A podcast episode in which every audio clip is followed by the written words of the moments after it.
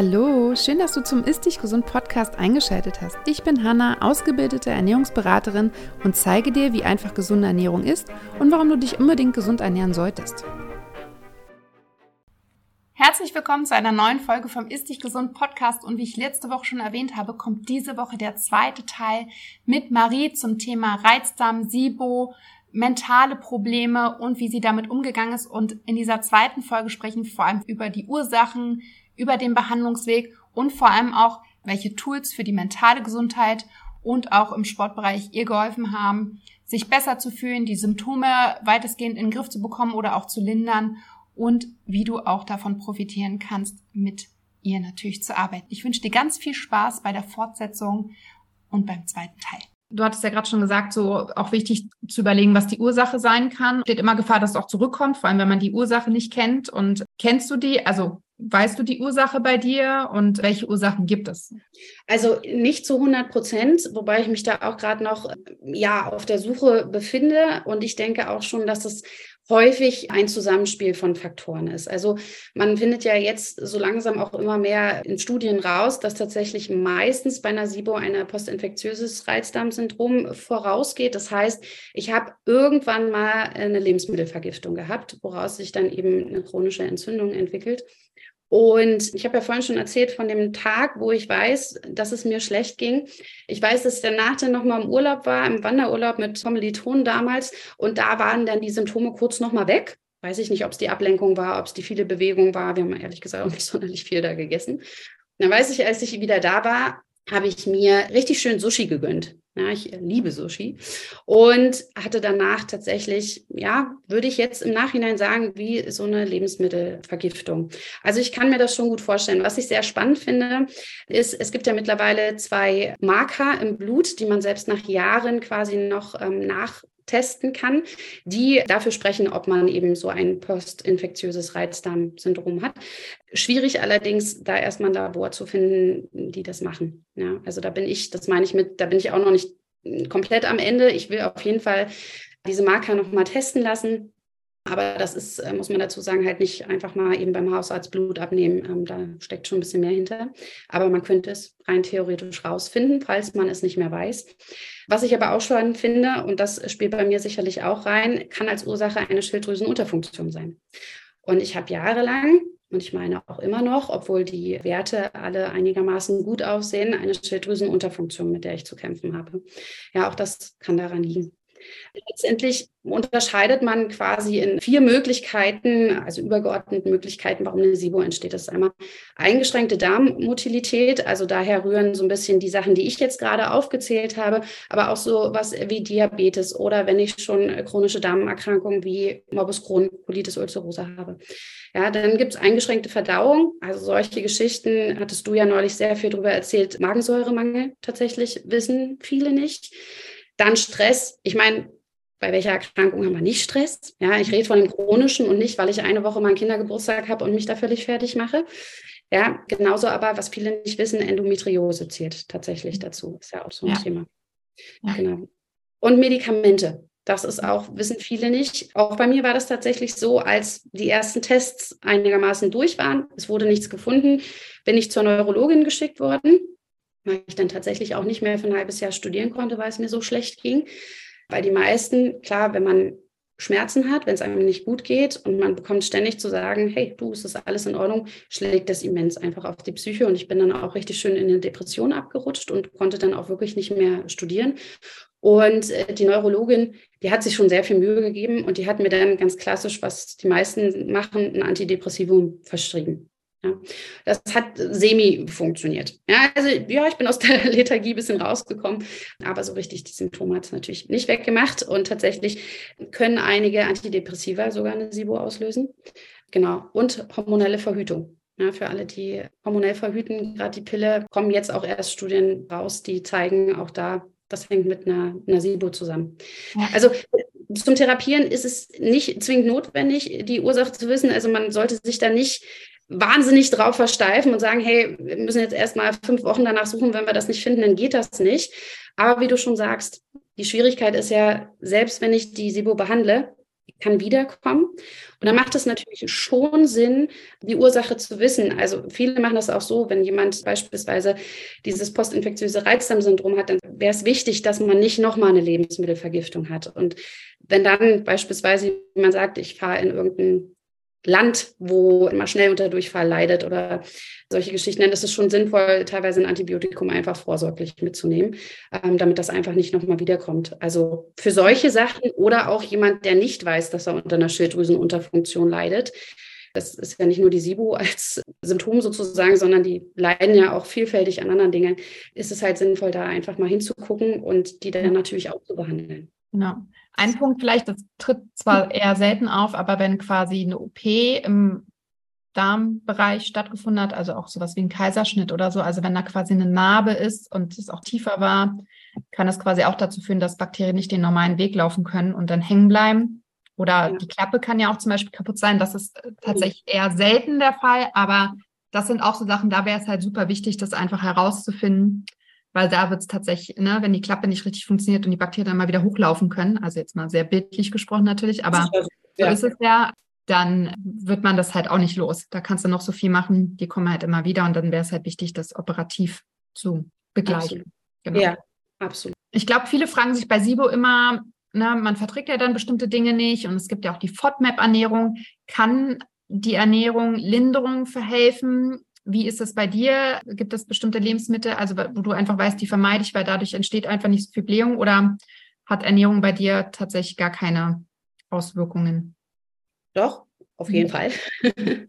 Sagen wir es mal so, man ist schon recht schlau nach einer Weile. Wenn ich das jetzt nicht gerade erst seit drei Wochen habe, kriegt man schon ein Gefühl dafür, was funktioniert und was nicht. Ich habe wirklich auch damals mit Haferflockendiäten angefangen, weil tatsächlich alles Schwierigkeiten gemacht hat. Das Einzige, was funktioniert hat, war dann wirklich nur noch Haferschleim zu essen und das sukzessive mit reinzubringen. Und die meisten kommen natürlich mit Ausschlussdiäten. Sind wir mal ehrlich, die meisten machen es nicht, weil es sehr, sehr aufwendig ist. Und dann kommt eben gerade auch in Bezug auf Reizdarm diese Low-Food-Map-Diät sozusagen dazu. Ich habe immer noch die Listen an meinem Kühlschrank kleben, weil ich es eine Zeit lang sehr, sehr intensiv gemacht habe. Und ich muss sagen, meine Erfahrung, es hat mir persönlich nicht viel gebracht. Weil, ich habe vorhin extra nochmal raufgeguckt, damit ich ein paar Beispiele nennen kann. Und deshalb finde ich immer, man kann danach gehen, aber dogmatisiere das nicht. Ja, also bei mir zum Beispiel ist es so, da steht drauf, sei sehr vorsichtig mit Avocado. Bei Avocado weiß ich, das ist eins der Gemüse und ich vertrage recht wenig an Gemüse durch die Ballaststoffe, was easy geht. Ja, und da steht drauf, ist ein Achtel. Ja, geht easy, genauso Banane steht, obwohl ich eine Frucht, also ne, Probleme ja. zumindest mit Fructose habe, nennen wir es mal so. Banane, wenn ich nicht gerade fünf davon esse, funktioniert bei mir ziemlich gut.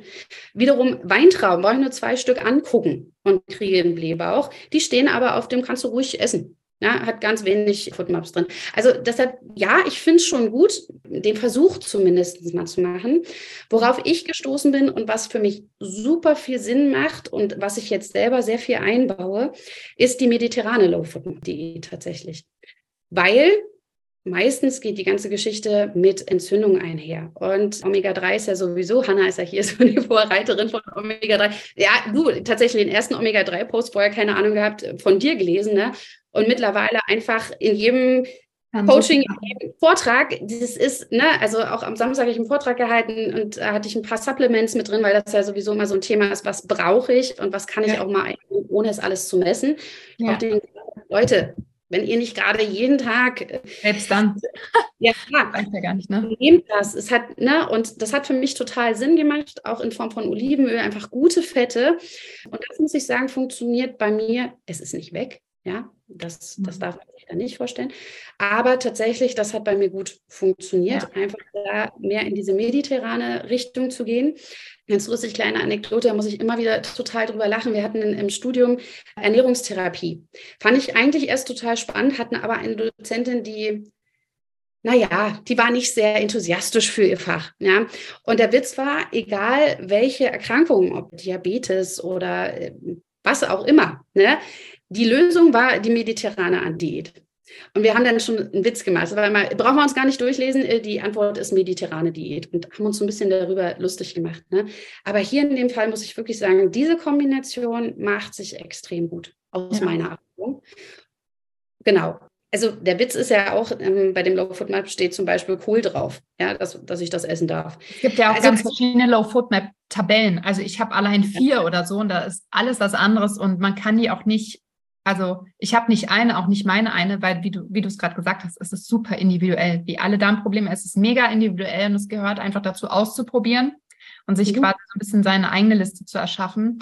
Und ich habe auch die Erfahrung gemacht, dass auch die vegetarische Low-Food-Map-Ernährung gerade bei einer IMO gut helfen kann. Also sagen wir mal, die macht die SIBO nicht weg. Eine Ernährung kann SIBO nicht heilen, es sei denn, man macht da die elementäre Diät ähm, mhm. mit Flüssignahrung, aber darüber wollen wir gar nicht sprechen, weil das ist Schon gar nicht umsetzbar für die meisten, sagen wir mal so, und auch nicht immer, also nicht das Beste, aber Ernährung kann SIBO nicht heilen, aber es kann natürlich unterstützen, die Symptome zu lindern. Und das ist ja auch schon viel, gerade wenn man dann auch in den Heilungsprozess reingeht. Also ich habe normalerweise die Erfahrung gemacht, dass tatsächlich tierische Produkte beim Darmthema sehr gut unterstützen können und auch besser vertragen werden, bis auf ganz, ganz wenige Ausnahmen. Und bei einer IMO tatsächlich, da gibt es auch Studien zu, die vegetarische Low Food Map oder Biphasic Diet, wie man es auch immer nennen möchte, helfen kann. Auch da, was du sagst, es ist so unterschiedlich. Es ist so unterschiedlich und ganz oft habe ich aber auch Kunden, wo Ernährung gar keinen Unterschied macht. Also wo quasi an einem Tag ist auch ganz oft so, morgens wird das Lebensmittel vertragen, abends dann nicht mehr oder an einem Tag wird es vertragen, an dem anderen Tag nicht mehr. Also da gehört es tatsächlich dazu, auszuprobieren und zu schauen, was funktioniert, was kann ne, Symptome lindern. Aber es ist auch da wieder, glaube ich, eine Chance, wie du es halt auch jetzt sagst, du hast das für dich herausgefunden, das funktioniert für dich besser. Es macht es natürlich nicht weg, aber es lindert halt bestimmte Dinge. Und das ist ja gerade bei so täglichen Symptomen, wie man sie bei der SIBO meistens hat, einfach total hilfreich. Ja, was ich schon sinnvoll finde tatsächlich, und es zeigt sich auch, dass es bei den meisten Linderungen verschafft, ist, Kohlenhydrate zu reduzieren und vor allen Dingen natürlich alles Glutenhaltige. Also selbst wenn ich nicht unter einer Zöliakie oder eine, die meisten haben eine Glutensensitivität, das liegt bei mir definitiv auch vor. Und da weiß ich auf jeden Fall, da fahre ich besser mit. Also das heißt nicht, dass ich mir das gar nicht gönne, ja, aber das hat sich über die Jahre wirklich gezeigt, dass ich esse kaum noch Brot, kaum noch Brötchen. Es fehlt mir auch nicht. Also auch hier an der Stelle vielleicht nochmal total wichtig, wenn einem das Brot morgens heilig ist, ja, Verbote funktionieren immer sehr, sehr schlecht, dann würde ich mir das nicht nehmen. Aber wenn jemand sagt, Mensch, da kann ich easy umstellen, es gibt genug glutenfreies Brot oder mittlerweile esse ich die glutenfreien Nudeln tatsächlich fast lieber als die normalen, dann sollte man das auf jeden Fall mal ausprobieren. Also das ist echt so ein Tipp, das hat bei mir und bei vielen, die auch sowieso in Verdauungsproblemen Richtungen gehen, sozusagen meistens Besserung ja. geschafft. Was ich auch, es gibt auch eine sehr, sehr enge Verbindung von SIBO und Histamin, weil durch eine SIBO ganz oft eine Histaminintoleranz einfach ausgelöst wird. Und dann wird die Histaminintoleranz diagnostiziert, aber die SIBO nicht. Und bei vielen ist einfach auch histaminarme Ernährung auch sehr lindernd tatsächlich. Dann wird es aber auch schon schwierig, histaminarm und zum Beispiel vegetarisch-vegan wird dann sehr schwierig, einfach auf die Proteine zu kommen. Das ja. ist eine Kombi, die fast nicht machbar ist. Also das dann über die Ernährung zu decken. Aber genau das sind halt so Themen, die man ausprobieren kann. Ne? Auch Kuhmilch mal rauslassen. Also einfach so die typischen Triggerpunkte, sich damit zu beschäftigen. Und es braucht halt einfach auch Zeit und sich da auch die Zeit zu. Also dieser Gedanke, in zwei Wochen ist das alles durch.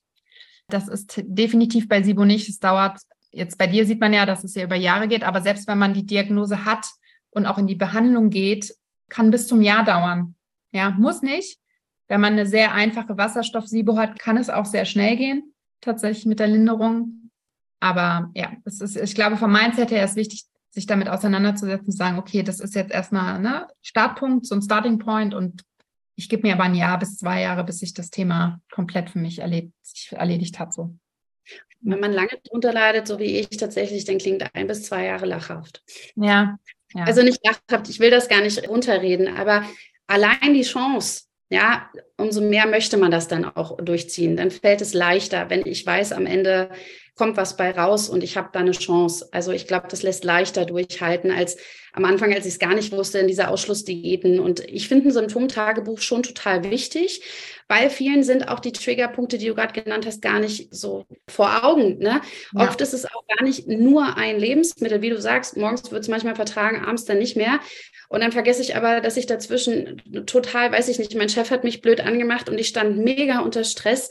Das ist oft nicht nur das eine. Es ist nicht nicht nur der Stress oder es ist nicht nur die Weintraube, die ich jetzt gerade nicht vertragen habe, weil das ein Lebensmittel ist, was mein Körper irgendwie nicht gut verdauen kann, sondern es ist ja oft die Kombi. Und da macht es dann schon Sinn, wenn ich da noch nicht selber quasi so klar durchsehe, entweder selber oder am besten natürlich von einem Experten nochmal drüber gucken zu lassen, diese so Zusammenhänge zu sehen, damit ich dann natürlich eben auch wieder ganzheitlich ansetzen kann und eben nicht nur an der Ernährung, sondern auch gucken kann, wie kann ich denn diese Stresssituation besser managen. Ja. Total. Ja, also das ist ja, das sage ich ja sowieso, ne? Sobald du irgendwelche Symptome hast oder dir es nicht gut geht, schreib halt ein Symptom- und Ernährungstagebuch. Also vor allem nicht nur ein Ernährungstagebuch, sondern so ein ganzheitliches Ernährungstagebuch, weil es einfach super wichtig ist zu sehen, was sind Trägerpunkte dafür, dass es mir nicht gut geht. Ne? So. Ja. Ich muss natürlich erstmal die Bereitschaft haben, das zu machen. Also ich, ich weiß auch am Anfang, das macht viel Arbeit. Wie gesagt, man hat nicht so viel Energie. Dementsprechend sich da auch keinen Druck zu machen. Ich muss ehrlich gestehen, als ich den SIBO-Test bestellt habe, das war letztes Jahr.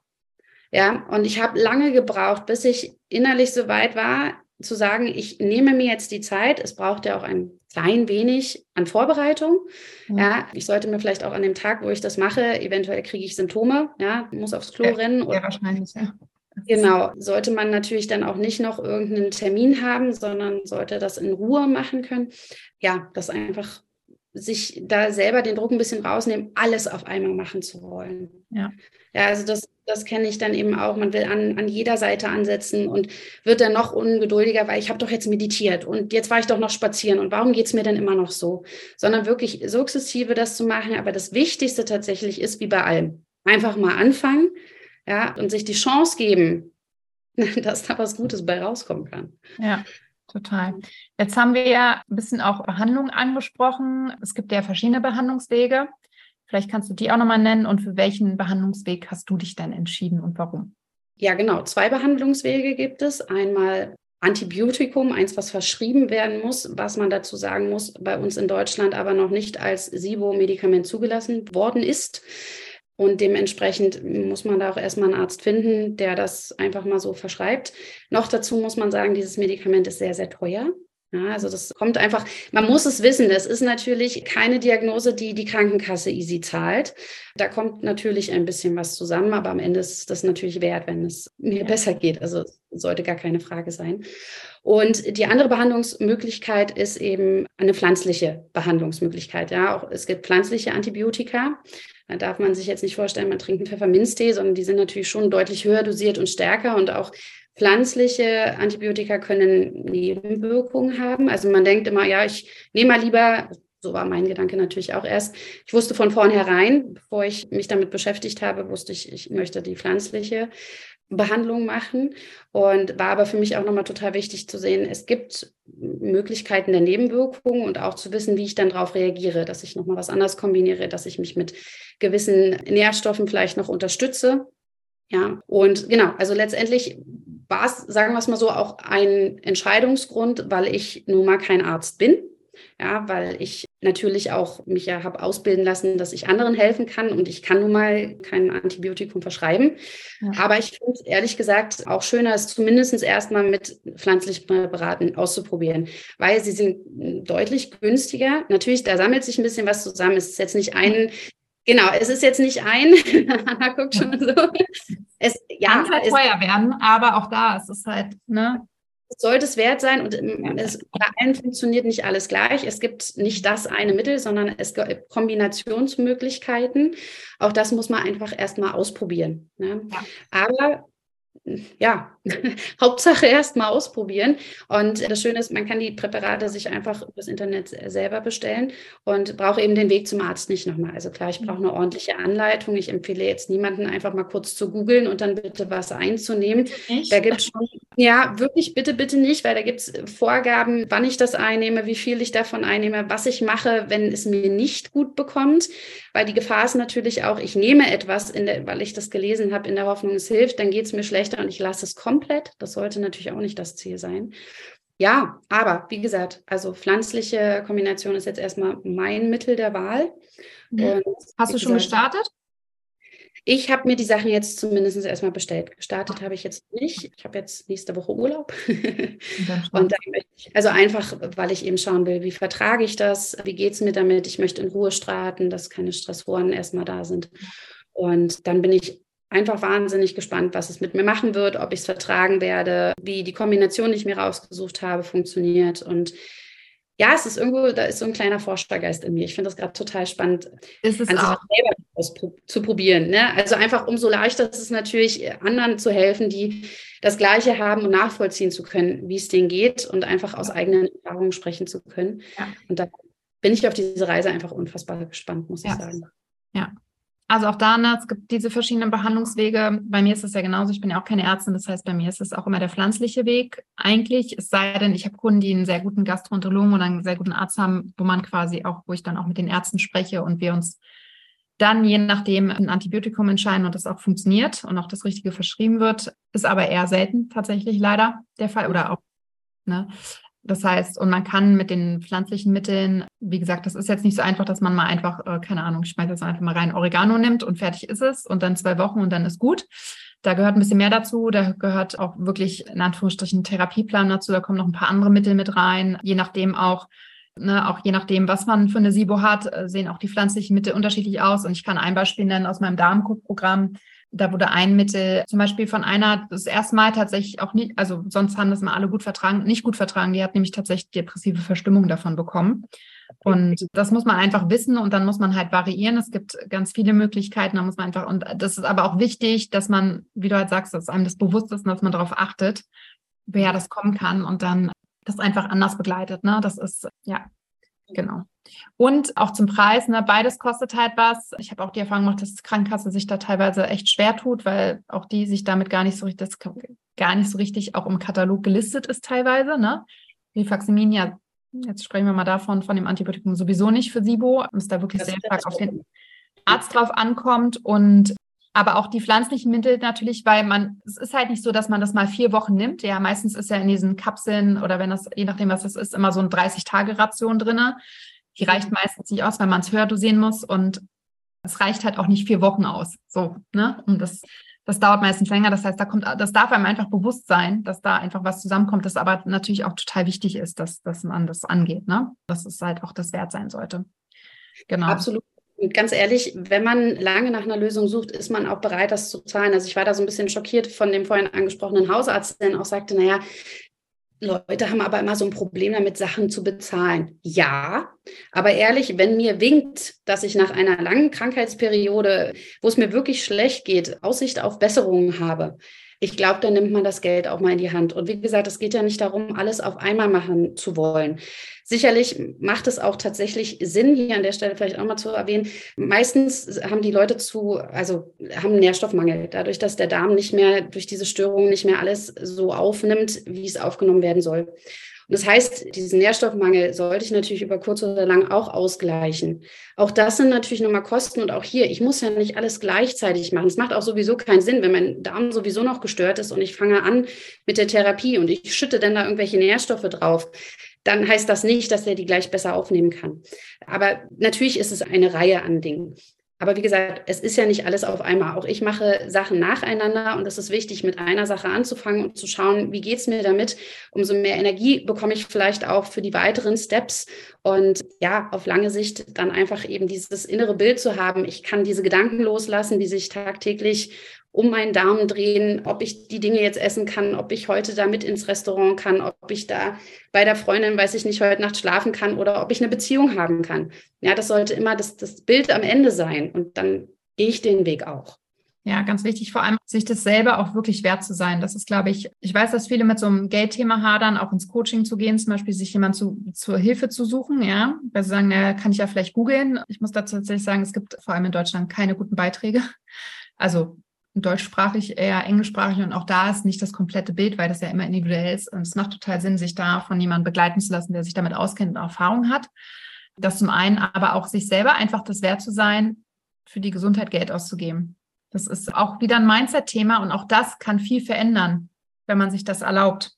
Ja, weil auch da, ich gebe ja mal gerne das Beispiel so, ne, oh, ich gehe jetzt spazieren, oder oh, sehe ich ein H&M, oder gehe ich mal rein und kaufe einen Pulli für 30 Euro und noch irgendwie den neuen Bikini für, keine Ahnung, auch nochmal 30 Euro. Das geht immer und das ist easy und das hat man dann im Schrank und dann liegt es halt rum bei den ganzen anderen Sachen. Aber zu sagen, ich gebe jetzt mal Geld für meine Gesundheit aus, da hadern dann immer alle. Da, da sage ich auch mal so, also ja, kannst du Pulli Ne, das andere ja, ist, ist einfach natürlich mit Aufwand verbunden und es ist natürlich auch, du hast ja nicht direkt ein Outcome, weißt du, du bezahlst den genau. Pulli und hast ihn in der Hand. Bei Gesundheit dauert es halt ein bisschen. Du gehst da quasi in eine Investition mit einer Vorleistung, aber es ist halt, glaube ich, auch da wieder eine sehr starke Money-Mindset-Blockade für viele zu sagen, nee, das, das ist ja teuer. So, ne?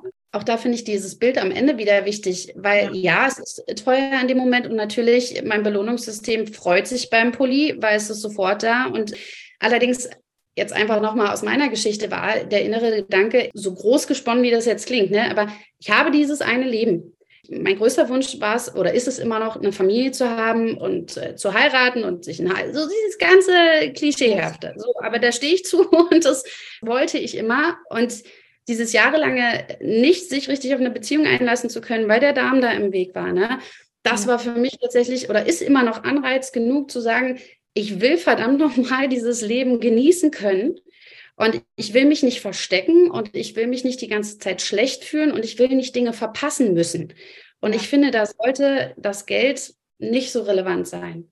Ja. ja. Also da sollte ich immer drauf gucken, was kommt dann am Ende bei raus. Ja, es ist nicht gleich der Pulli, aber wenn ich am Ende ein ganz anderes Lebensgefühl habe, ich habe meine Lebensfreude wieder, ich kann wieder an sozialen Interaktionen teilnehmen, ich kann eine Familie haben oder ich kann eine Beziehung haben oder was auch immer gerade nicht geht, das sollte das Ziel sein. Ja, definitiv. Ja, ganz wichtiger Punkt. Ich will nochmal auf zwei weitere Themen eingehen, die vor allem bei dir, glaube ich, eine, eine, sehr große Rolle spielen. Einmal, man sieht ja bei dir bei Instagram, den verlinken wir natürlich auch nochmal deinen Kanal regelmäßig und ich finde es total schön, das immer zu sehen.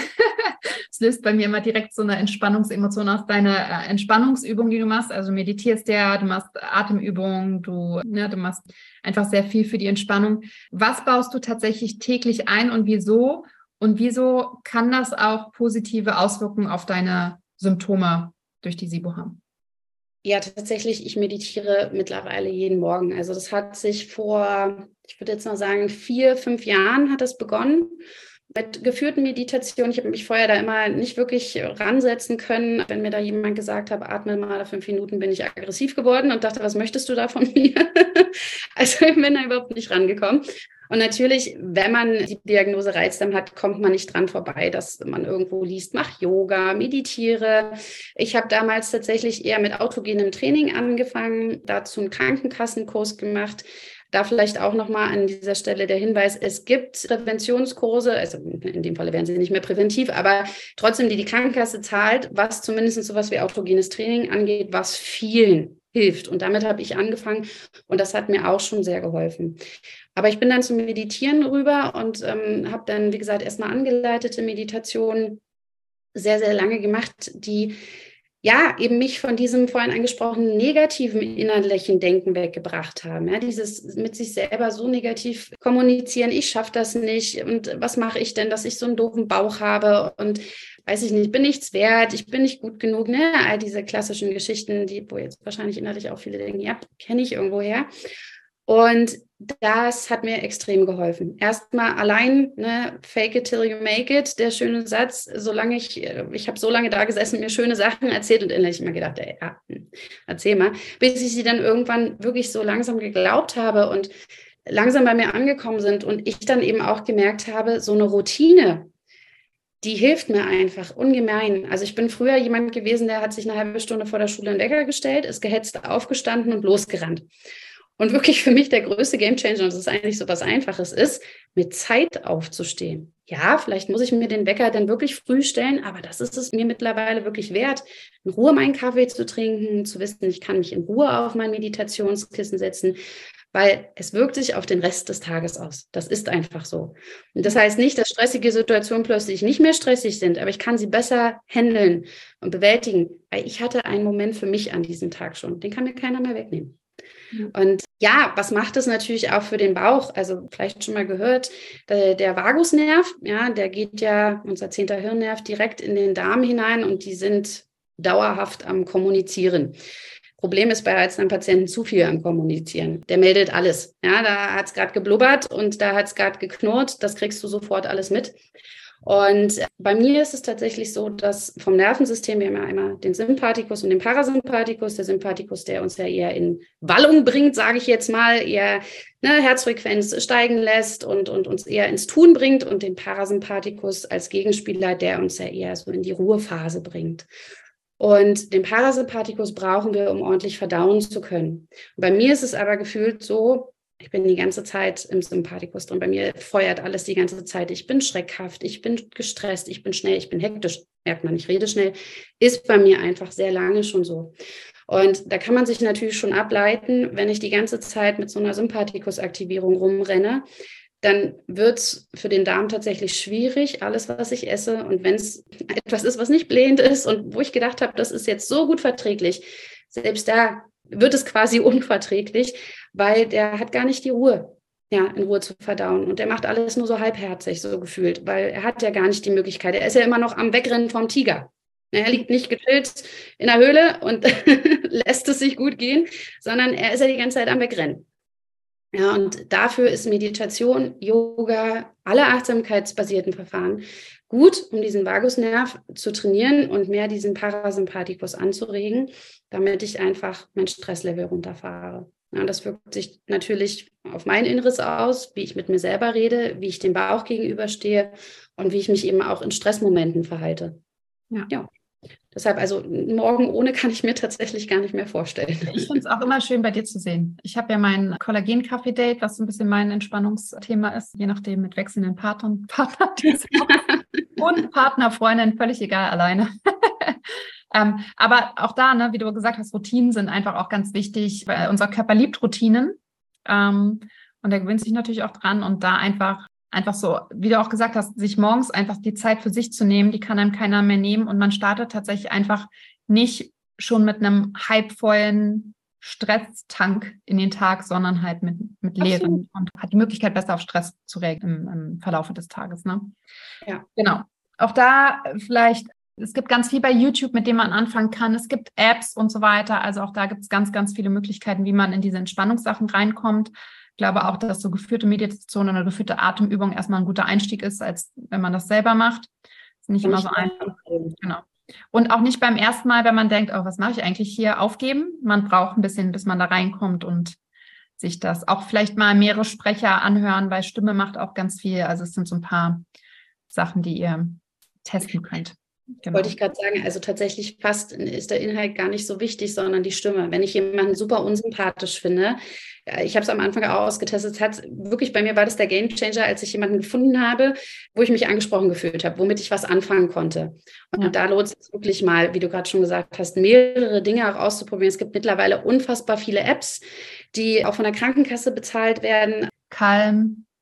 Genau, also da gibt es ja äh, ohne Ende. Oder so. Gibt's, ich, auch. Seven Mind, auf die wollte ich, genau, auf die wollte ich zum Beispiel hinaus oder Headspace, das sind alles Apps, die hm, kostenlosen Content teilweise haben und wo es sich wirklich lohnt, auch mal bei der Krankenkasse nachzuzahlen. Bei dem Seven Mind weiß ich, dass viele Krankenkassen mittlerweile die Jahresmitgliedschaft tatsächlich bezuschussen und sich das auch wirklich zu gönnen und zu holen. Das kann ich nur empfehlen. Die meisten Apps haben auch mehrere Sprecher. Ähm, um da auf jeden Fall reinzukommen, ist das eine hervorragende Idee. Ja, ich habe so eine, immer so eine lustige Anekdote. Ich spreche auch so Affirmationen, Meditationen ein für meine Kunden, sowohl im Businessbereich als auch im Gesundheitsbereich. Und ich hatte im Darmcode-Programm eine, schon ein bisschen länger her, die meinte, Oh, Hanna, ich bin von deinem Podcast und von deinen Videos deine Stimme so gewohnt, dass ich mich so krass konnte. Das ist so ein, äh, sie hat so einen Bezug zu lernen, quasi Informationen hm. aufzunehmen. Konditionierung. genau, und kann deswegen mit meiner Stimme quasi nicht entspannen, weil sie da halt immer eher in diesen Aufnahmemodus reinfällt fand ich auch ganz lustig. Ich habe aber auch Kunden, Kundinnen vor allem, die mit meinen Einschlafaffirmationen und Einschlafmeditationen einschlafen und tatsächlich der Partner mittlerweile auch mithören muss, am Anfang musste und jetzt auch gerne mithört. Das heißt, ich habe viele Kundinnen, die mit ihrem Partner zusammen mit mir abends einschlafen. Also das ist tatsächlich, also da sieht man halt mal, was Stimme macht und was Gewohnheit macht und was Rhythmus macht und deswegen macht es total Sinn, und das ist auch wieder da, einfach durchziehen und kontinuierlich dranbleiben, selbst wenn man es nicht jeden Tag macht. Es tut einem tatsächlich gut und deswegen macht es Sinn, das halt auch hoch zu priorisieren einfach. Ja, und auch für sich die richtige Variante zu finden. Also wenn man wirklich sagt, ich habe es ausprobiert, ich kriege das mit Meditation äh, nicht hin, ist überhaupt nicht meins. Es gibt genügend andere Sachen. Ich liebe im Moment meine Atem-App, ähm, bin jetzt im Moment so ein bisschen ja, es switcht gerade so ein bisschen von Meditation, manchmal, je nachdem, wie es mir geht, auch zur Atmung, zur geführten, die ich mittlerweile sehr, sehr entspannt finde. Oder jemand sagt, ich mache lieber zehn Minuten Stretching morgens. Ja, man muss ja. auch davon wegkommen. Eine Zeit lang war bei Instagram ja auch viel, so meine Morgenroutine bedauert eine Stunde. Ich mache erst den perfekten Barista-Kaffee und dann äh, meditiere ich, dann äh, mache ich Yoga, dann, weiß ich nicht, mache ich noch ein Tänzchen und Journal noch und boah, da kriege ich ja schon Stress, wenn ich die Routine höre. Also Ne, auch davon wegzukommen und zu sagen, erstens, eine Routine darf auch gerne unterschiedlich ausschauen. Ja, ich kann den einen Tag journalen, wenn ich gerade meine Gedanken vielleicht sortieren muss. Und den nächsten Tag bin ich schon so gestresst beim Aufwachen, da hilft mir Atmen. Oder es gibt nur eine Sache davon, aber na, da quasi mal ein bisschen so auf die Suche zu gehen und zu schauen, was hilft mir denn morgens, erstmal bei mir anzukommen, nicht gleich schon beim Terminstress zu sein oder bei jemand anderem, der irgendwas braucht. Und das darf ganz unterschiedlich ausschauen. Auch das wirkt sich ja einfach schon aufs äh, Stressmanagement aus. Total. Ja, eine Runde morgens. Habe ich eine Zeit lang auch gemacht. Bin hier durchs Wohnzimmer gehüpft. Gott sei Dank hat keiner geguckt. Maximal bescheuert vor. Der Hund hat, glaube ich, auch gedacht, was ist denn in die gefahren? Aber Mann, es hat befreit, ich bin wach geworden, ich habe mich bewegt, ich hatte gute Laune, einen kleinen Endorphinzuschuss. Was auch immer dich happy macht am Morgen oder Stress abbaut, aber mach's. Ja, total wichtig. Jetzt bist du ja auch Personal Trainerin oder vor allem Personal Trainerin. Wie sieht es dann jetzt mit Sport und einer SIBO- oder Darmproblem aus? Ist Sport förderlich? Sollte man darauf achten, bestimmte Dinge vielleicht nicht zu machen? Wie ist das da? Auch das ist natürlich nicht ganz leicht zu beantworten, weil auch das ist wieder individuell. Also klar, als großer Überfakt sozusagen sollte sein, Bewegung ist für jeden Darm wichtig. Ob ich eine SIBO habe, ob ich einen Reizdarm habe, ob ich irgendwas anderes habe, ja, oder ob ich einen gesunden Darm habe und den behalten möchte. Also das ist essentiell wichtig. Beim Reizdarm bzw. SIBO habe ich für mich zumindestens und das wird auch viel in der Literatur beschrieben, schon rausgefunden, was besser funktioniert, was nicht. Also das klassische Spazierengehen tatsächlich oder leichtes Ausdauertraining. Ich rede jetzt nicht von, ich möchte der nächste Ironman werden oder ich möchte Marathon laufen, weil das ist Stress. Ja, man darf nicht vergessen, Sport ist auch Stress für den Körper. Ja, wir nehmen es viel als Stressabbau. Das ist auch tatsächlich so. Aber beim Sport werden Stresshormone ausgeschüttet. Das darf man nicht vergessen. Und wenn ich dann quasi eh Symptome habe, die durch Stress ausgelöst werden und ich nehme noch eine sehr stressige Sportart, dann kann es eher sein, dass es meine Symptome verschlimmert. Aus meiner Geschichte vielleicht das beste Beispiel. Als ich hier nach Rostock vor jetzt knapp zwei Jahren gezogen bin, habe ich gesagt, ich wollte schon immer mal CrossFit machen. Und CrossFit ist ja nun wirklich kein Spazierengehen. Habe mich hier in so einer Box angemeldet und war, glaube ich, zwei, dreimal da und musste dann echt den Vertrag runterfahren, weil es mich jedes Mal sehr gestresst hat. Also gestresst hat, weil ich einfach noch nicht alles richtig konnte und weil das Pensum sehr, sehr hoch ist.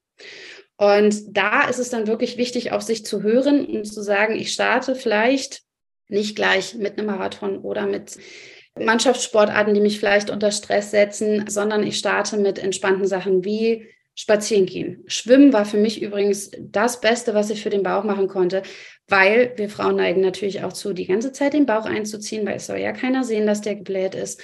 Und im Wasser kannst du herrlich den Bauch hängen lassen. Und keiner sieht's. Nee, ohne Witz. Also wenn ihr wirklich nach was sucht, was entspannt für den Darm ist, was die Durchblutung fördert, was entspannt auf den Körper wirkt, dann ist es tatsächlich Schwimmen. Ja, also das war für mich lange, lange die Sportart, die ich gemacht habe. Und jedes Mal wusste, wenn ich aus dem Wasser komme für ein, zwei Tage, hält diese Entspannung tatsächlich an. Aber auf Fahrradfahren funktioniert super. Wie gesagt, alles, was möglichst wenig belastet. Und dann muss man den Spieß auch umdrehen. Mittlerweile kann ich sagen, ich liebe CrossFit. Ja, ist, nee, ist aber noch ein bisschen Hassliebe. aber es schlägt mir nicht mehr auf den Darm, weil ich quasi den Stress im Kopf nicht mehr habe. Mhm. Das heißt, ich betreibe jetzt mal, ich, äh, keine Ahnung, stell mir vor, jemand sagt, okay, Marie hat jetzt hier im Podcast erzählt, ich soll spazieren gehen, dann geht es mir besser. Und ich laufe aber durch, weiß ich nicht, eine Gegend, die mir super unsympathisch ist oder wo ich Angst habe, ich treffe auf irgendwelche Leute, die, die ich nicht mag, ja, oder mit denen ich Zopf habe oder irgendwas, jetzt mal ganz hoch herbeigeholt.